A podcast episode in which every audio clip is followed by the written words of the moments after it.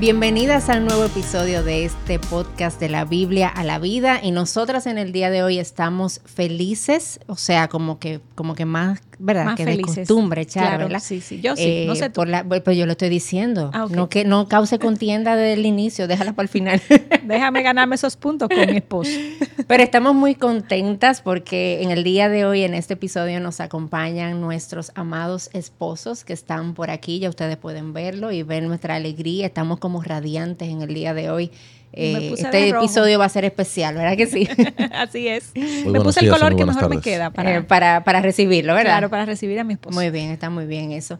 Bueno, y estamos aquí con Chacho, Jairo, que, que decidieron, a cum- cumplieron su promesa Sí. del último episodio Sí, que sí, grabamos, sí, que ellos así dijeron es. que cuando lo invitemos iban Ellos a iban a volver a, estar. y Mansos y cumplieron humildes. hombres de su palabra, Ay, sí.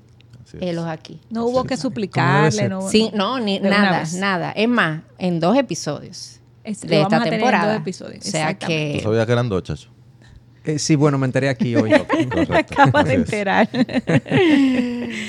y tú sabes, Patricia, que hablando de eso, de nuestros invitados, uno de los episodios más vistos en coalición de tú y, tuyo y mío, uno de los, es cuando ellos vinieron. Entonces, yo no sé si hacerlo parte del Sí, podcast yo, de yo, forma yo le he pensado, en la quizás lo agregamos de la Biblia a la vida, lo multiplicamos. Exacto. Pero la verdad que lo que sí nos dejó saber eso es que hay mucha necesidad de que ustedes los pastores le hablen a sus ovejas acerca de este tema del matrimonio. Y para nosotras de verdad que es de mucho gozo tenerlos a ustedes como pastores, pero también sabiendo que que hemos visto esto que ustedes van a hablar, lo hemos visto eh, vivido en nuestra vida de matrimonio. Así que gracias por, por venir a exponerse otra vez, a abrir sus corazones y a enseñarnos a nosotras. Y eso es lo que queremos. La vez pasada hablamos de los retos para el matrimonio, pero en este episodio lo que queremos hacer es hablar de esos consejos que ustedes como pastores le dan a sus ovejas para tener un buen matrimonio.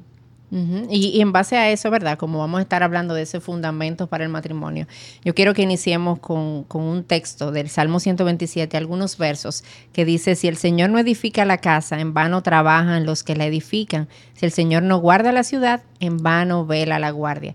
Y entendiendo esta realidad y entendiendo cómo el Señor es nuestro fundamento, queremos venir y traer esto al contexto del matrimonio. Y lo que vamos a estar haciendo aquí es conversando, ¿verdad?, sobre algunos fundamentos eh, que entendemos que son eh, principales, iba a decir fundamentales, pero fundamentos fundamentales, no, como que no va entiende, dentro en el contexto de un matrimonio. Entonces, Chacho, yo tengo el privilegio de hacerte eh, la primera pregunta. Entonces, eh, yo quiero que tú nos hables un poquito de, de cómo tú entiendes que es, eh, o, o la importancia que tú crees que tiene el hecho de que dentro de la pareja, cada uno de manera individual pueda tener una relación con el Señor. O sea, ¿cómo eso es importante para un buen matrimonio? Sí, eh, gracias por la invitación de nuevo. Obviamente ustedes están cerca de nosotros, así que no es muy difícil convencernos Claro, para no venir. debería, ¿verdad? Eh, pero sí, tal y como dices, eh, ese pasaje del Salmo 127, eh, hermosísimo, eh, fue el pasaje de nuestra boda, de que se predicó en nuestra boda, eh, y es, hace una analogía eh, entre lo que es eh, lo que el hombre hace y su responsabilidad de llevar a cabo una labor y el respaldo de Dios haciendo esa labor. Eh, y el hecho de que eh, en vano trabajan lo que construyen si Dios no es que edifica la casa, en vano vela la guardia si Dios no respalda esa tarea. En, el- en la labor del matrimonio también sucede, ocurre igual. Nosotros podemos hacer muchas cosas, pero si no contamos con el respaldo de Dios al hacer eso, pues eh, será poco productivo, poco provechoso. Y, específicamente el hecho de que cada uno en la relación, hombre y mujer, tengan una relación individual que sea transformadora, eh, que sea viva con el Señor. Nosotros sabemos que la palabra establece y dispone que nosotros debemos unirnos en yugo igual, o sea, no debemos unirnos en yugo desigual. Eh, hay una realidad de que mucha gente está casada con personas que no son creyentes porque quizás hay eh, cónyuges que han recibido al Señor y se han convertido eh, estando casados y sucede que su pareja no es creyente en muchas ocasiones, pero lo ideal es que una pareja se una en yugo igual, viendo la vida como Dios la ve y eh, reaccionando ante ella como Dios espera que nosotros respondamos. Entonces, cuando no hay una relación viva y transformadora, individual, de cada uno de los cónyuges, es muy difícil llevar a cabo la relación porque vamos a estar caminando en direcciones a veces paralelas, no necesariamente eh, en direcciones eh, que coincidan, que converjan, o vamos a estar caminando en direcciones contrarias. Y yo digo individual porque en muchas ocasiones, usualmente el hombre se recuesta de la espiritualidad de la mujer y tiende a dejar a cargo de la mujer la espiritualidad de la casa. Y él descuida su espiritualidad pensando que sus tareas son más mundanas, entre comillas, más de proveer, atender las, la protección del hogar, y ella es la encargada del mundo espiritual y emocional del hogar. Y eso es un error eh, bíblicamente hablando. Por lo tanto, yo entiendo que el principal fundamento de una buena relación eh, no es el único, pero el principal es que ambos tengan de manera individual una relación con, relación con el Señor. Jairo, yo te quiero preguntar a ti. Chacho habló de, esa relación individual de cada uno con el Señor y hay parejas que dicen, claro, nosotros amamos al Señor, tenemos comunión con el Señor, pero la palabra de Dios quizás no es parte de su día a día. Eh, háblanos un poquito de la importancia de la palabra de Dios en la toma de decisiones de una pareja. Claro, y como decía Chacho, un gozo estar aquí también principalmente porque tengo a mi esposa cerca y puedo ver que ella está haciendo contigo aquí todo el tiempo, ya que tú eres una influencia interesante en su vida. ella me influye bien. Sí, yo he visto que sí. Para bien. que tienen buenos años portándose bien ustedes. Eh, mira, tú sabes que cuando se formalizó el término que amamos, amamos aquí, la inerrancia, en, ese, en esa categorización se decía que si tú no crees en la inerrancia bíblica, no significa que tú no eres salvo, pero habrá grandes consecuencias de no tenerlo. Y yo creo que pasa algo similar en un matrimonio que no tiene la Biblia en el centro y no va constantemente a la Biblia. No significa que no están casados y matrimonio de creyentes no significa que puede que no haya amor, claro que habrá amor, pero habrá consecuencias serias. Y yo creo que hay muchísimas razones para eso, pero una de las principales es que yo tengo mis propias opiniones, mis propios puntos de vista de cómo ver la vida. Patty tiene los de ellas también. Y una y otra vez nos vamos a encontrar chocando. No hay de otra. En un mundo caído, cada cual está alando para su lado, quiere lo suyo. Y me recuerda a mis hijos que todo el tiempo, tengo tres, ¿verdad? Tenemos tres. Y se encuentran chocando que uno quiere una cosa y otro quiere otra cosa. Ellos dicen, vamos a ver qué dicen papi y mami. Cuando yo voy a la escritura, yo voy a ver cuál es la opinión de Dios, qué es lo que Dios dice. Y Él no tiene las, las situaciones que nosotros tenemos, las limitaciones que nosotros tenemos. Él no está alando para su lado de manera egoísta. Y por tanto, un matrimonio que va a la escritura encuentra que se encuentra con la opinión de Dios sobre la vida. Pero entonces, cuando es el matrimonio, o aún, eh, ya que somos matrimonios con personas caídas, uno puede ir a la escritura e ir a martillar el otro. Y bien dice la escritura que la Biblia es como martillo y como fuego. Pero lo que dice en ese contexto de Jeremías es que rompe el corazón duro y lo ablanda. Entonces, si el matrimonio está yendo a la Biblia, se va a encontrar que va a ablandar el corazón de los cónyuges. Y no está yendo para golpear al otro, sino para servir al otro. Y mira, yo tengo mi opinión, tú tienes la tuya, pero Dios tiene la verdad. Y yo no quiero golpearte con eso, yo quiero servirte con ella. Buenísimo. Amén, excelente. Yo, quería agregar algo ahí que, eh, algo que me llama la atención es que a veces cuando uno aplica la Biblia a ciertas situaciones cotidianas, a mí en consejería me ha pasado que la gente dice, guau, pero yo no sabía que la Biblia hablaba de eso. Mm. Mm. Eh, y simplemente quiero dejar la nota, eh, muchos serían impresionados de ver que la Biblia aborda todo tema humano que es pertinente a nosotros, la Biblia lo aborda. O sea, Dios tiene algo que decir en cualquier aspecto de la vida.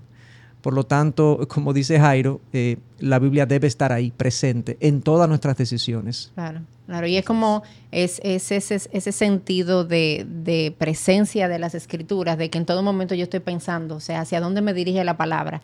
Eh, como que es algo que intencionalmente como matrimonio estamos buscando, o sea, cómo agradamos a Dios en esto, qué quiere Dios en esto.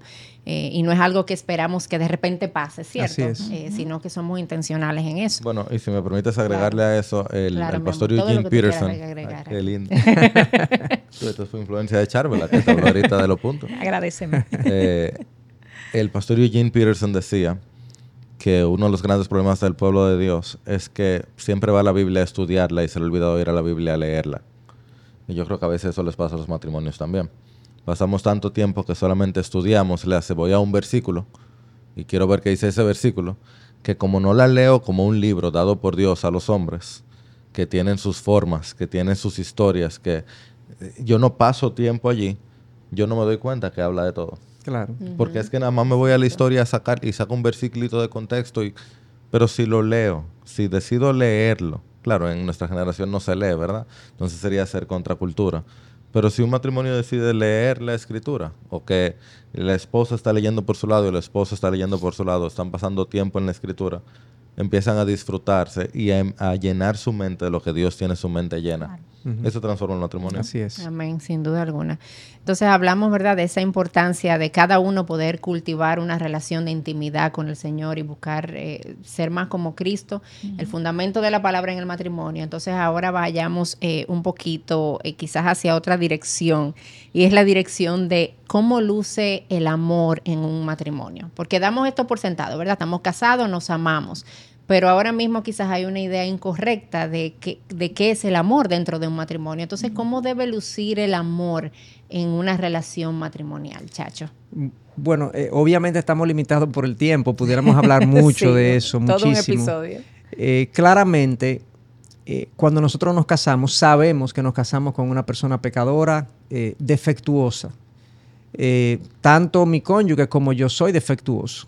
Y habrán muchas ocasiones en las que ese pecado de mi cónyuge y el mío propio va a producir conflictos, tensiones, discusiones. Lo ha producido entre nosotros, así a pesar de que nos ven en este programa hablando de esto. Claro. Eh, sí, nosotros tenemos, hemos tenido discusiones, malestares. Para ti yo no. ah, felicidades. no va a caer un rayo del cielo yo te en el episodio. Haga un episodio exclusivamente de eso. Quizás se van a pasar un año hablando de eso. a, ver cómo, ser a, ver cómo lo explican. Cómo ser perfecto. Y viene el rayo. Entonces, eh, eso implica, eso implica que yo voy a tener que amar, no porque el otro eh, hace siempre lo que yo quiero o responde siempre como yo espero. Sí yo voy a tener que amar a pesar de eso, a pesar de lo que la otra persona es. Y eso en la Biblia se llama amor incondicional. Es el amor que Dios tiene por nosotros. Eh, es un amor em, que no mira el defecto del otro, sino que ve eh, eh, o toma la decisión de amarlo a pesar de eso.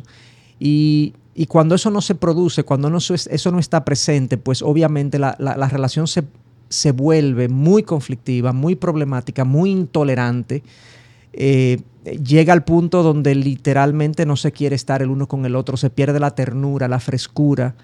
Porque cuando yo estoy eh, amando al otro, siempre y cuando el otro responda como yo espero y no estoy dispuesto a amarlo de manera incondicional, a pesar de lo que la otra persona es, ese amor eh, literalmente no es amor en un sentido, es un amor centrado en el yo, egocéntrico, conveniente, que me acomoda. Entonces yo entiendo que uno de los fundamentos del matrimonio es ese amor incondicional, que no va a poder surgir en mi corazón a menos que yo no esté expuesto al Señor con una relación personal individual y a su palabra, que es la que finalmente termina de darme forma. Como dice la palabra en Juan 17, 17, Padre, santifícalos en tu verdad, tu palabra es verdad. Si no tenemos esa relación individual, el amor incondicional no va a poder crecer en nosotros. Entonces, eh, eso es humanamente imposible desarrollarlo solos. Tiene que ser con la ayuda de Dios, definitivamente. Así es. Y eso es lo que dice Primera de Corintios 13, ¿verdad? El amor es paciente, bondadoso, no es envidioso, todo lo espera, todo lo soporta. Ese es el tipo de amor. Jairo, hablemos un poquito eh, de los roles. Hoy tenemos una lucha en nuestra generación de qué rol le toca a quién. Ha habido una confusión. Eh, cuéntanos un poquito de los roles, la importancia de que cada uno viva su rol en el matrimonio. Hmm. Eh, sabes, es, una, es un buen tema que también amerita su propio programa. Sí, ciertamente. Em, a mí me toca hablar quizás un poquito más como hombre. Alguien que está aquí en medio de nosotros, que trabaja eh, con ustedes en Coalición por el Evangelio. Eh, vivimos aquí en Santo Domingo, donde el Señor decidió hacernos intolerantes al frío. Por lo tanto, Él envía todo el calor que Él pueda. Y esta persona llega y yo, ah, pero tú andas en el vehículo de tu esposo. Y me dice, sí, es que mi carro no le funciona el aire acondicionado. Y entonces él me dio el carro de él. Y él se fue en, su vehículo sin aire. sí, eso es lo que a él le toca. Mm. Al esposo le toca morir por su esposo. Eso es lo que enseña Efesios 5. El ser la cabeza implica ser el primero en servir. Y si nosotros entendemos eso, nosotros tenemos una esposa feliz. La escritura claramente enseña, claramente, que el hombre es cabeza del matrimonio. Y eso uno puede verlo como, una vez yo dije en nuestro primer año de matrimonio, no, que yo soy cabeza, entonces tú tienes que hacer lo que yo digo. Y yo no recuerdo cómo tú reaccionaste. Yo sí recuerdo que en ese momento el Espíritu Santo me dijo, ¿qué es lo que tú estás diciendo, muchacho? No en esa palabra, yo no lo he escuchado audiblemente. Pero yo supe que lo que yo dije... Exacto, yo supe que lo que yo dije no tenía sentido. Gracias a Dios. Mm. Porque yo recuerdo muy claramente como en Marcos, estos discípulos, cuando Cristo dice, yo voy camino a Jerusalén a morir, Juan y Jacobo le dicen, ok, ¿y nos podemos sentar a tu derecha o a tu izquierda? Y el Señor le dice, miren, ustedes ven que los gentiles se enseñorean sobre ellos. No ha de ser así entre ustedes, sino que el mayor servirá al menor. Entonces, el esposo le toca ser cabeza, el primero en servir, el primero en morir, en sacrificarse por la esposa. Eso implica, te voy a dar el ejemplo más sencillo que se me ocurra. ¿Qué tú quieres cenar? Ay, yo no sé, ay, yo no sé, yo no sé. Y si nos encontramos con ese dime directo, a ti te toca elegir. Pero te toca elegir lo que tú sabes que ella quiere y no te dice. que, perdóname, pero ustedes saben que así las mujeres normalmente no te dicen que es lo que quieren, pero sí saben, pero no te lo dicen.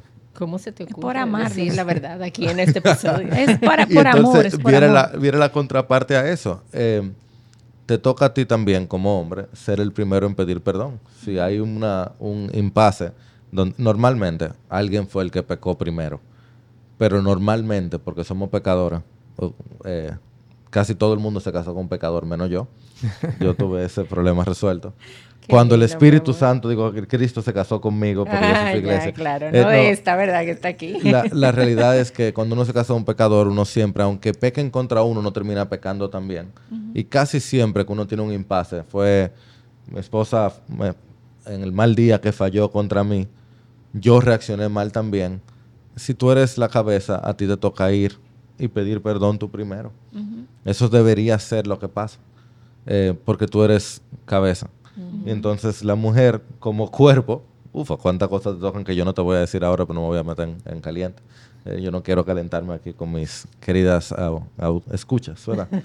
pero la realidad es que al hombre entonces como cabeza del matrimonio, le toca ser el primero en servir, tomando decisiones, tomando responsabilidad, entregándose y sacrificándose por su esposa y si el Señor así lo permite, entonces también por sus hijos y su familia. Y eso es verdad en el caso del esposo, pero ahí tenemos nuestros roles eh, como mujeres, ese llamado a poder ser ayuda idónea, que no es un llamado eh, inferior, como muchas veces quizás se quiere ver, de que, que yo soy ayuda significa que yo soy eh, algo de menos categoría dentro de la relación, para nada, en lo absoluto, o sea, delante del Señor o sea, nosotros, Él nos ve y nos ama igual, ¿verdad? y nos mira con el mismo valor. Pero sí estamos llamadas a hacer ayuda idónea y a someternos al liderazgo de esos maridos, a ese liderazgo, eh, cuando es un liderazgo así, que es un liderazgo que busca servir, pero también quizás en otras ocasiones donde no se no luce tanto de esa manera eh, y obviamente siempre y cuando no vaya en contra de la sumisión a Cristo, que es a quien nosotras debemos someternos en primera instancia eh, y es la sumisión más importante. Y de ahí luego esa sumisión a nuestros maridos también como esposas. Tú sabes que en ese tema de los roles eh, hay un problema muy común y es que los cónyuges condicionan llevar a cabo su rol, cumplir su rol a lo que el otro hace o no hace. El hombre se resiste, por así decirlo, o encuentra difícil llevar a cabo ese liderazgo servicial del cual habla Jairo, porque piensa o entiende que su mujer no es todo lo sumisa que debe ser mm. o todo lo complaciente que debe ser, que en su mente debe ser y él condiciona entonces su servicio como líder. Y de la misma manera la mujer en ocasiones tiende a condicionar su sujeción a que el hombre no cumple el rol que ella entiende debe cumplir. Y cuando uno y otro condicionan lo que van a hacer al otro, ahí hay un fracaso, lamentablemente. E, y el llamado de la palabra al hombre y a la mujer es, haz tú lo que a ti te toca, independientemente de lo que el otro hace o no hace. Y, nosotros creemos mucho en este concepto y lo, lo hablamos en consejería del poder que tiene una persona, un cónyuge, de cambiar su relación si decide abrazar completamente el rol que Dios le ha asignado. O sea, que aún el otro no esté llevando a cabo su rol, si uno se compromete profundamente con el que le corresponde, es increíble lo que Dios puede hacer a través de esa sola persona en esa relación. Así es. Ese, ese era, esa es la clave que está en Efesios 5 de cuando nos llama a amar y a servir, a respetar el uno al otro. Porque Pablo ahí lo ata al ejemplo de Cristo. Y nosotros no somos tan sumisos a Cristo como deberíamos serlo. Y eso no significa que el Señor dijo, no, tú sabes que esta gente no merece que yo muera por ellos, así que yo no voy a servirlo sacrificialmente. Nada tiene que ver con lo que nosotros merecemos, tiene que ver con lo que le toca a cada cual, por decirlo de alguna manera. El Señor dijo, me toca, por decirlo de alguna manera otra vez. Él dijo, eso es lo que yo voy a hacer. Como Dios dador, dueño del universo, yo voy a entregar a mi propio hijo. El hijo dijo, yo voy a entregar mi propia vida. Ese es mi rol. Entonces yo como esposo, aunque mi esposa no sea sumisa, a mí me toca dirigir y servir y ser cabeza. Y a ti como esposa, aunque tu esposo no sea, no sea buen líder, a ti te toca someterte, servir y ser ayuda. Así es. Y no tiene nada que ver con el otro, tiene todo que ver con tu buen Dios. Entonces, vamos, hagamos otra pregunta más y esta va dirigida a ambos, ¿verdad? Eh, que quieren aportar cada uno, porque ya hemos visto fundamentos importantes sobre para nuestros matrimonios, pero se dan los casos donde quizás dentro de la pareja nosotros podemos ver que uno de los dos no está cumpliendo con ese fundamento. Quizás una esposa que ve que su esposo no pasa tiempo en las escrituras, que no está leyendo la Biblia, que no la toma en cuenta dentro del matrimonio, quizás no está cumpliendo su rol, o viceversa, el esposo que ve a la esposa de esa manera. Entonces, alguien que se encuentre ahí, ¿qué, debe hacer? Cualquiera de los dos que se anime a responder primero. Claro. Eh, yo puedo casi asegurar que en todo matrimonio siempre hay uno u otra expectativas eh, que no son cumplidas. Eh, hay uno usualmente que ve en el otro que no está haciendo lo que debe, lo que le corresponde.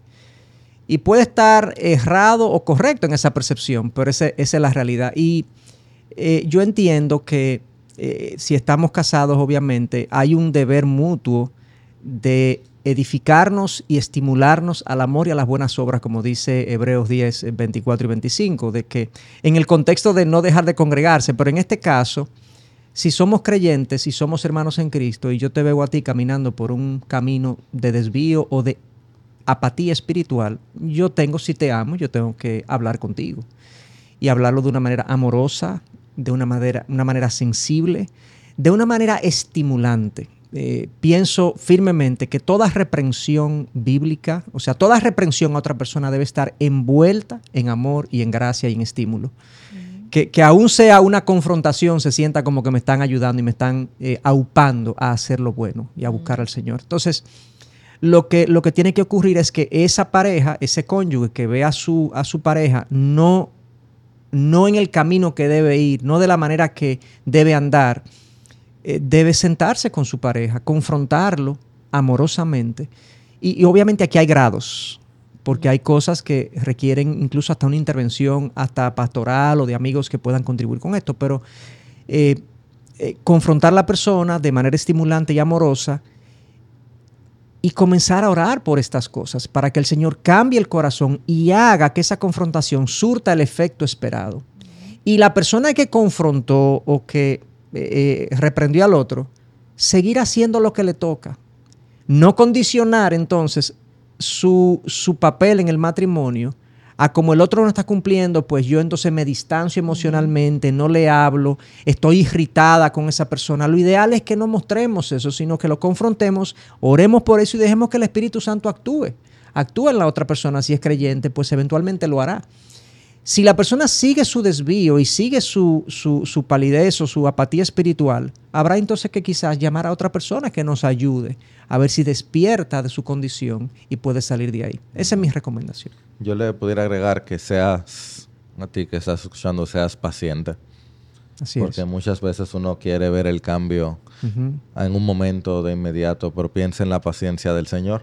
¿Cuánto tiempo Él ha lidiado contigo?